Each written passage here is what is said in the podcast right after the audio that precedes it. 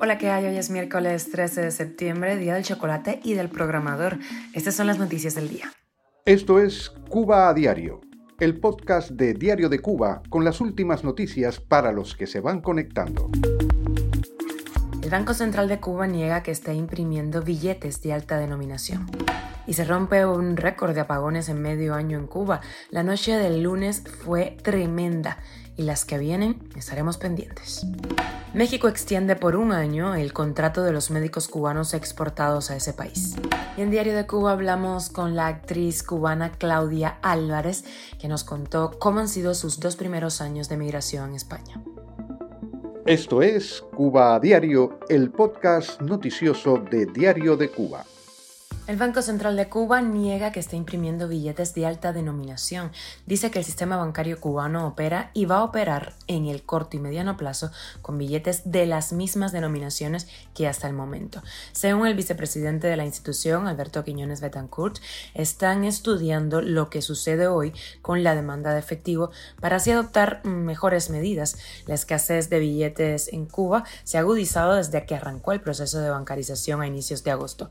Bancos de la Habana están imponiendo a los usuarios límites de dos mil pesos de extracción efectivo, mientras los cajeros siguen dejando imágenes de cubanos haciendo colas interminables en medio de la indignación y el hartazgo. El gobierno cubano intenta convencer a la población de las ventajas de la bancarización, aunque ha delatado que su propósito es apoderarse del dinero de los cubanos no depositados en los bancos, como han advertido especialistas en Diario de Cuba. Cuba a diario. Y para colmo de males, apagones. La noche de lunes dejó apagones récord en medio año en Cuba. Estamos hablando de 947 megawatts de déficit de generación que reportó la estatal Unión Eléctrica. Esta fue la cifra más alta desde abril pasado y solo comparable con 2022, el año de la peor crisis eléctrica en casi tres décadas en la isla. Después de la enésima avería de termoeléctrica Antonio Guiteras de Matanzas, sucedida el lunes, los apagones se extendieron hasta el martes y prosiguen sobre todo en Santiago de Cuba, Matanzas, Holguín, Ciego de Ávila y Villa Clara. En cuanto a La Habana, las autoridades reportaban interrupciones en varios circuitos, disparos en otros y más de 100 quejas por atender debido a estos apagones.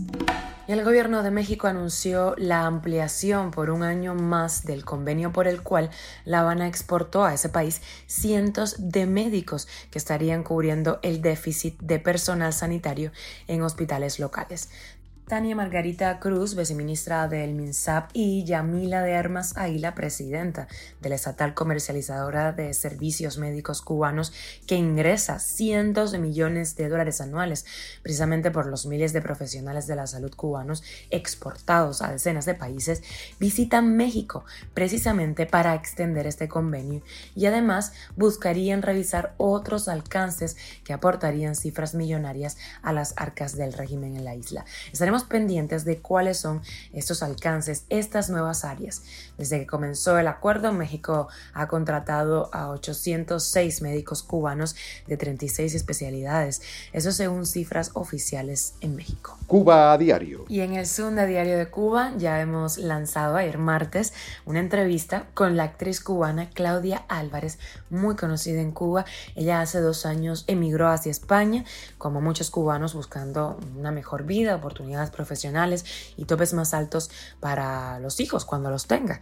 Te comparto un pedacito de lo que nos contó Claudia de estos años en Madrid. En Cuba la gente me veía y se ponía feliz de verme, ¿no? Era como, ay, tú eres la de la televisión, yo, oye, sí, qué bueno verte. Y hay una cosa que tú tienes la sensación de que tú le traes alegría a la gente eh, en el día a día, como que la gente te ve y se pone feliz, ¿no? Y luego llegas a un lugar donde eh, de cierta manera eres invisible en ese sentido no quiere decir para nada que... Y de hecho yo creo que era algo que yo tenía que aprender. La entrevista completa la puedes encontrar en nuestra página en Diario de Cuba y nuestro canal de YouTube de DCTV. Esto es Cuba a Diario, el podcast noticioso de Diario de Cuba, dirigido por Wendy Lascano y producido por Raiza Fernández. Muchísimas gracias por informarte aquí con nosotros en Cuba Diario, por hacernos parte de tu rutina.